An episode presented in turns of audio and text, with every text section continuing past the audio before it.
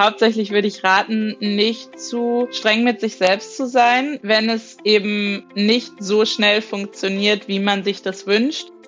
Meine feste Überzeugung ist, wenn man irgendwo Leidenschaft reinsteckt, dann werden sich auch Menschen finden, die das erkennen und die sich darin wiederfinden werden. Unabhängig davon, wie viel Zeit wir haben, ob das fünf Stunden jetzt sind pro Woche oder 50, wir lernen diese Zeit zu füllen. Ob das sinnvolle Aufgaben sind oder nicht, sei erstmal so dahingestellt. Selbstständige Mamas ist ein eigenes Paralleluniversum. Das ja. ist krass. Ja. Wir sind alle nur Menschen und es ist gerade in den ersten Jahren sehr, sehr sehr wichtig, dass wir Zeit mit unseren Kindern verbringen. Und ich glaube, da sind wir uns alle einig. Und natürlich ist es auch wichtig, dass man sich selbst verwirklicht und dass man selber was für sich tut. Und wenn das eben diese Selbstständigkeit ist, wenn das der eigene Traum ist, dann ist es auch vollkommen okay und legitim, daran zu arbeiten. Und da muss man sich auch deswegen nicht schlecht fühlen, weil man dann sein Kind vielleicht mal äh, einem Babysitter übergibt. Viele wollen ja dann nachmachen, wie die oder der es macht. Absoluter Schwachsinn. Wenn ich selber da nicht hinterstehe, dann kann es auch nicht gut werden. Das, das kriegen die Leute mit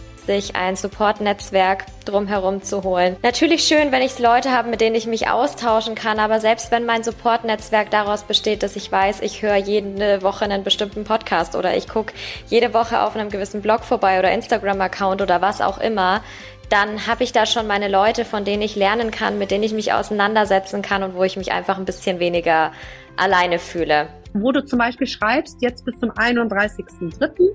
Dann schreibst du dir die vier, fünf Punkte an, die du bis dahin haben willst. Wenn du dich mhm. jetzt gerade selbstständig machst, sage ich mal, kümmere dich um Gründungszuschuss, kümmere dich um, weiß weiß ich, die Versicherung und schreibe vier irgendwen mhm. an ja. dass du dir das so da reinschreibst. Ich sag dir, seit diesem Meilensteinplanung ist es echt einen krassen, krassen Sprung gemacht. Der hängt bei mir im Spiegel im Badezimmer.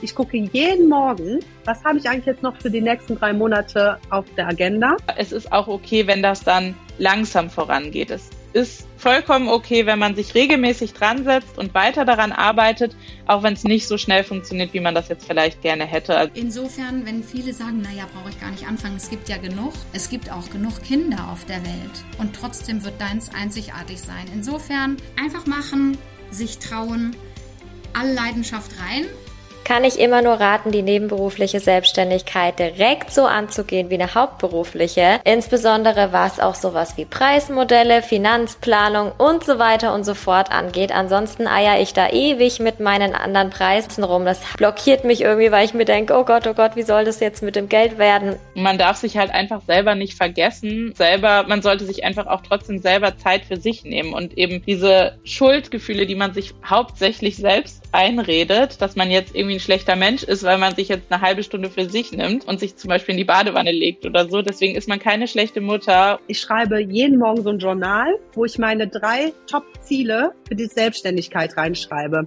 Und die zielen natürlich auf diese Meilensteinplanung ab. Lieber auf der Hochzeit tanzen, auf der man sich am wohlsten fühlt, als sich zu verstellen? Ich sage immer, eine gute Mutter ist immer die Mutter, die wirklich mit sich selbst und mit ihrem eigenen Leben auch glücklich ist. Ja, ganz genau. Jana Heinzelmann hatte das Schlusswort. Und bist du glücklich mit dir selbst und mit deinem eigenen Leben? Unsere berufliche Situation macht natürlich auch eine Menge aus zu unserem individuellen Glück. Und hier in diesem Podcast hörst du Mütter, die sich während der Elternzeit ein eigenes Standbein aufgebaut haben und den Weg in die Selbstständigkeit gefunden haben oder auf dem Weg dahin sind, ob nebenberuflich oder Vollzeit selbstständig.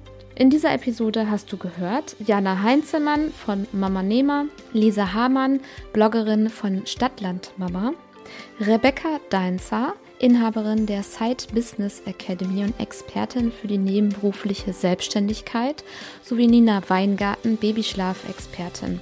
All diese Mamas sind natürlich meine Gästin hier gewesen und die Interviews verlinke ich ebenfalls in den Shownotes.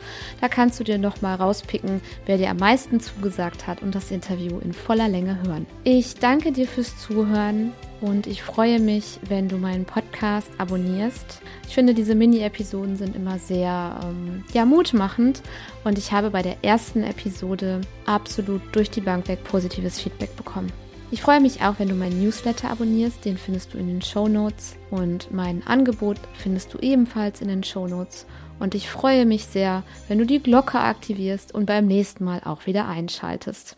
Vielen Dank und bis zum nächsten Mal.